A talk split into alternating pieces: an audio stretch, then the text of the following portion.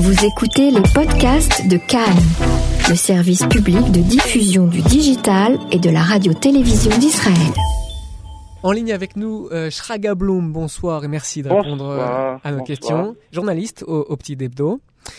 On va faire un bilan de la campagne. Euh, quels sont selon vous les, thèmes qui, vous ont marqué ou peut on va même commencer euh, en faisant peut-être en comparant peut-être un petit peu les, deux campagnes, les deux scrutins, celui de mars-avril, celui de septembre.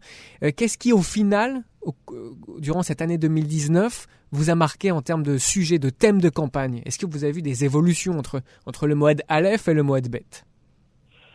Ben, disons que bon déjà ça fait euh, pratiquement un an qu'on est, est, en campagne électorale. Déjà première première constatation c'est que ça commence à devenir un peu oui. fatigant et je crois que j'exprime euh, sans doute euh, l'état d'esprit d'une majorité de la population en disant que vivement que ça finisse.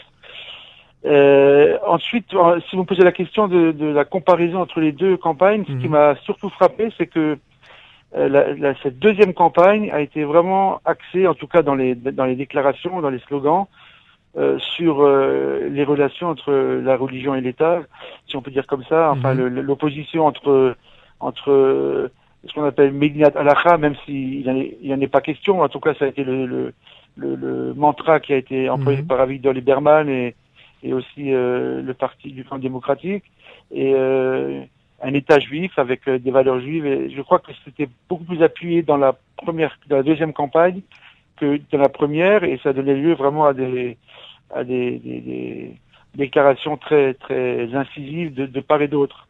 Euh, voilà. Bon, oui, on, effectivement, il y a d'autres, l'ensemble des experts ou des, des, analystes avec lesquels euh, nous parlons, euh, la plupart soulignent que la, la, virulence du propos a pu être la même. En revanche, les sujets ont changé. C'est peut-être un peu moins personnel lors de cette deuxième campagne par rapport à la première. C'est qu'on a des sujets de, de fond malgré tout ont été euh, abordés un peu plus. Oui, ouais, non, le sujet de fond justement. Euh, euh, État, État, enfin j'aime pas le mot religion, mais enfin c'est ce qu'on utilise en français, État, datum dina, État et religion, c'est vrai que c'est un sujet de fond qui, qui à mon avis est de plus en plus euh, présent dans la société israélienne et qui donc s'est traduit euh, dans, dans, cette campagne, notamment justement depuis depuis euh, euh, la chute du précédent gouvernement et Avigdor Lieberman qui a qui a voulu prendre ce sujet à bras le corps en, en, prenant la suite ou en tout cas en en prenant les mêmes arguments, en chassant sur les mêmes terres que Yair Lapide.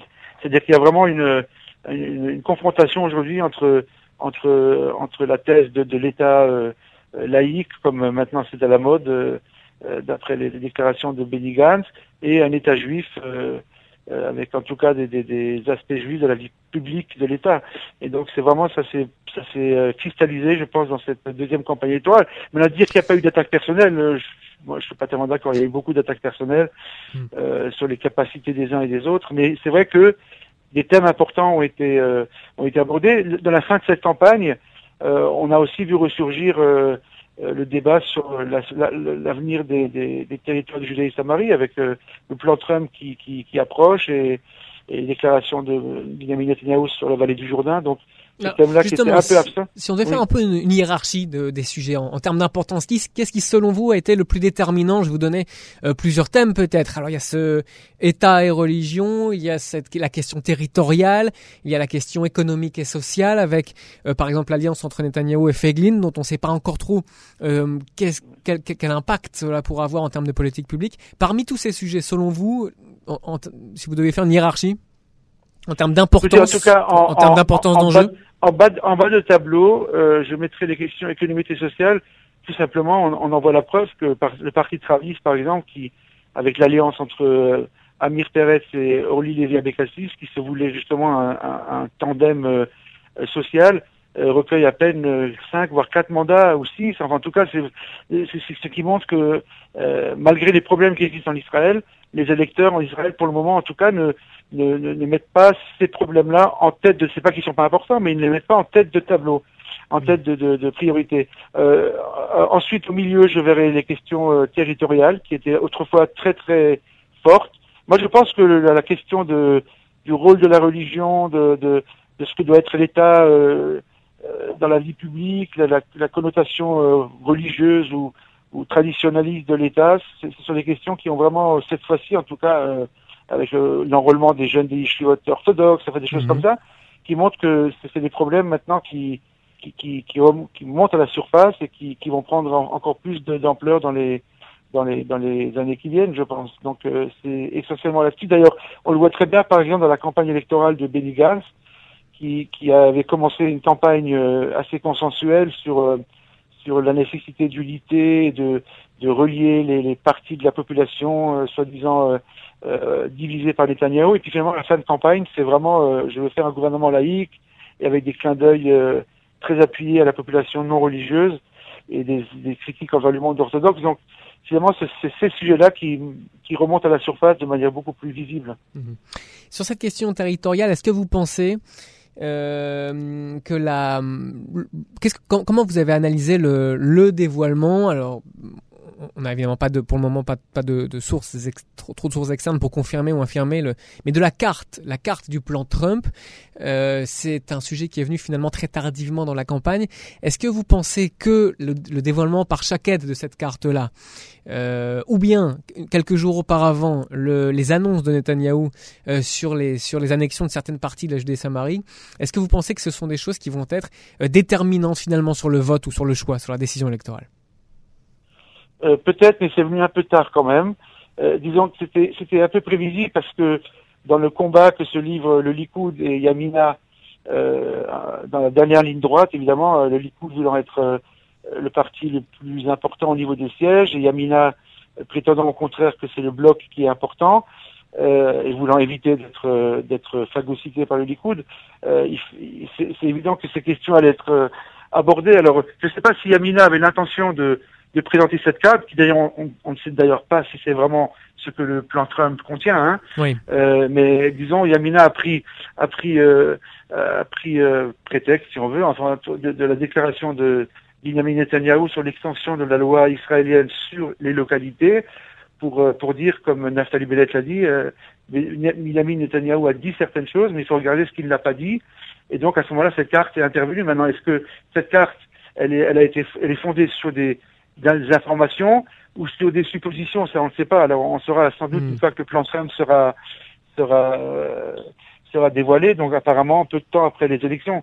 Mais c'est vrai que dans dans la course pour euh, pour avoir pour récolter encore des voix ou pour éviter une hémorragie au parti Amina, euh, je crois que avec Chaked et Naftali Bennett, enfin et toute l'équipe, ils ont ils ont pensé qu'il fallait vraiment remettre un peu ce sujet, même si c'était un peu tard, euh, en haut, du, en haut des priorités pour justement euh, euh, se rappeler à des à des électeurs sionistes religieux qui seraient tentés par un vote Likoud mhm. de dire attention, euh, Likoud a aussi une histoire de concession et de, de position un peu ambiguë. Donc restez chez nous à Yamina. Quoi. Et alors si on se déplace un petit peu sur la carte, d'où viennent les mandats, en tout cas dans les sondages, d'où viennent les mandats d'Avigdor Lieberman Comment il est parvenu, en tout cas dans, dans, les sondages, à passer de 5 à pratiquement 10, 9, ça dépend. On, ça commence à baisser. Ça, ça, ça baisse un peu. Et puis surtout, les, bon, toujours rappeler en permanence que, que les sondages, euh, les derniers sondages ne sont, sont ne sont qu'une photographie de l'instant et ne, ne sont, sont, sont oui, difficilement toujours une marge d'erreur. et il y a ce fameux vote d'urne, c'est-à-dire que de nombreux, ça c'est vrai pour toutes les démocraties occidentales. les électeurs euh, font très souvent un choix de toute dernière seconde, voilà, ce qui fausse les résultats. Mais euh, pour, en tout cas aujourd'hui, la veille, en veille de, scrutin, euh, ce sont les chiffres dont, on dispose. Euh, Lieberman a pratiquement doublé euh, son, le nombre de votes ou d'intentions de vote. D'où, quels sont les électeurs types? Euh, D'où il a été cherché? Est-ce que c'est simplement le, un vote sectoriel russe? Mais on en doute parce que le thème est plus large. C'est, une question qui, bien, qui va bien au-delà du, du, secteur russophone. Bon, déjà, il faut le dire, même si ce vote russe n'est plus aussi important qu'auparavant, il y a quand même un fond euh, d'électorat russophone, surtout chez les personnes peut-être plus âgées, qui, qui restent fidèles à Israël Betenu, ça c'est certain. Même si j'ai vu un sondage hier, enfin qui disait que parmi les jeunes, c'est plus tellement déjà, c'est plus les, votes sont plus répartis dans le spectre euh, politique. Il y a déjà ça. Ensuite, il y a une partie, je pense, de, de gens qui sont qui sont euh, à droite, mais qui sont anti-religieux, ou en tout cas qui, qui, qui veulent un minimum d'intervention religieuse à la vie de l'État. Et oui, eux-mêmes se définissent pas, pas comme anti-religieux, mais eux, non, eux, non, mais, eux défendre la liberté d'être juif comme voilà, voilà, exactement, qui, qui, considèrent, qui, considèrent, qui considèrent que, que l'orthodoxie en Israël a trop de pouvoir et que bon, etc. et qui veulent et qui veulent que les gens, les, jeunes des yeshivot orthodoxes fassent l'armée comme tout le monde, enfin égalité mhm. de devoirs. Bon, ça c'est des termes qui sont qui sont connus et qui sont légitimes. Et ensuite, je pense qu'il y a aussi une partie de personnes qui qui sont qui sont un peu déçus de Netanyahou parce que finalement dans dans dans les arguments des uns et des autres, euh, Lieberman a réussi à faire à faire euh, à faire euh, disons adopter l'idée que malgré ses déclarations euh, euh, fermes, etc., la politique de Netanyahou, selon lui, par rapport au Hamas, par exemple, mhm. n'a pas du tout été celle qu'il avait promis autrefois quand il, disait, quand il affirmait vouloir terrasser le Hamas. Donc je pense qu'il y a une partie aussi de d'électeurs de, de, de Netanyahou qui, sont déçus, qui veulent pas voter à gauche qui vous, euh, certains déçus de Netanyahou. Voilà, euh, mais qui voudraient pas, qui veulent pas, qui sont pas religieux mhm. et qui veulent pas voter à gauche non plus. Mhm. Donc, euh, je pense que c'est, c'est aussi. Et puis. Donc, il aurait pris peut-être à la fois un peu à droite et un peu à gauche, ou un peu à droite, un peu au centre. il, a, il a aussi, il a aussi pris des, il a aussi pris des voix d'ailleurs dans, dans l'électorat de Bleu Blanc, ce qui explique aussi la raison pour laquelle euh, Benny ces derniers temps, il courtise beaucoup l'électorat non religieux. Enfin pour, pour euh, prendre, reprendre des, des, un ou deux mandats peut-être qui, qui, qui, se seraient nichés chez, chez Victor Lieberman. Hmm.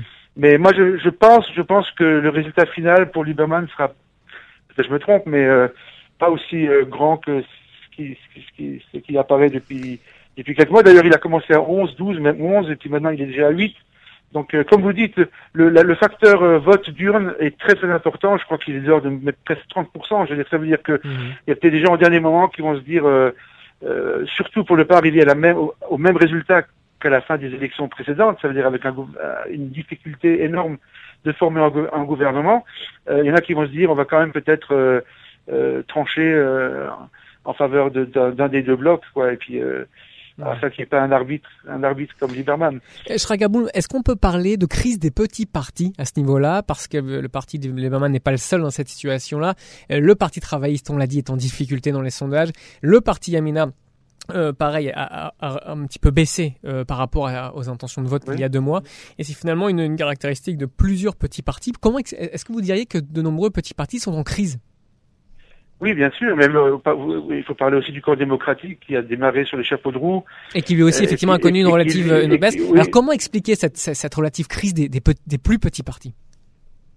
Ben, Parce que je crois que pour des raisons de clarté, je crois que euh, évidemment le, le, le Likoud et, et Bleu Blanc ensemble, euh, ils recueillent plus de la moitié des des, des, des, sièges. Ça veut dire que finalement, l'idéal serait peut-être de, d'arriver de, à, je ne sais pas si on peut arriver à, un partis aux États-Unis, parce que la société israélienne est plus morcelée que cela, mais en tout cas des partis plus grands et, et, voir peut-être disparaître euh, des, petits partis qui, qui, qui surgissent comme ça, et puis euh, d'ailleurs plusieurs sont, ont déjà euh, décidé de se retirer, comme Zéhout, comme Noam, etc. Donc euh, peut-être peut-être que les gens préfèrent des, des, grands partis, quitte à ce qu'au sein des partis il y ait des courants, comme ça arrive partout. Hein.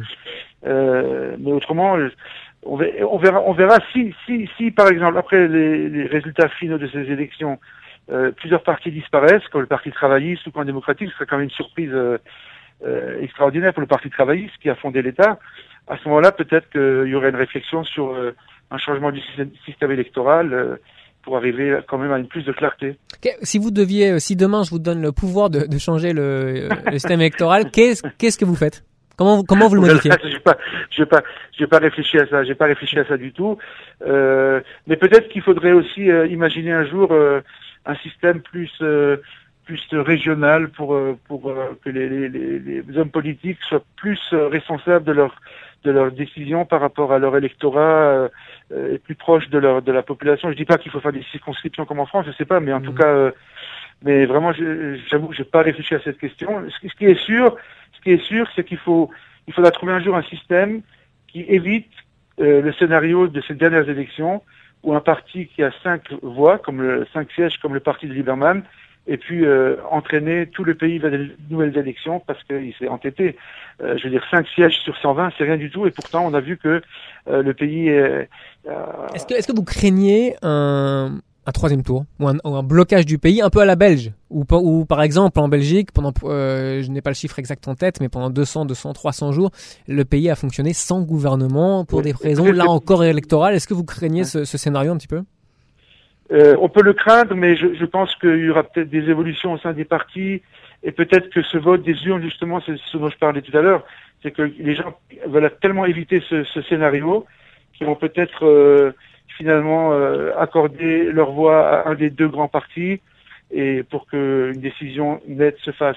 Mhm. Et c'est pour ça que je pense que Lieberman va ne va pas atteindre, à mon avis, le, chiffre que donnent les sondages, parce que les gens en ont marre. Les gens en ont marre d'être de, en campagne électorale parce que c'est malsain. Il y a des, des insultes dans tous les sens, des coups bas, enfin des, des, des, de la désinformation. Hmm. C'est, ça commence à devenir très très long et, et pour le pays, c'est pas bien du tout, pour la société non plus. Shraga Blum, merci beaucoup euh, pour cette analyse. Journaliste au Petit Hebdo, on va vous retrouver bien sûr ces prochains jours pour commenter ensuite euh, les résultats. Merci. Merci, au revoir à tout le monde, au revoir, au revoir, merci.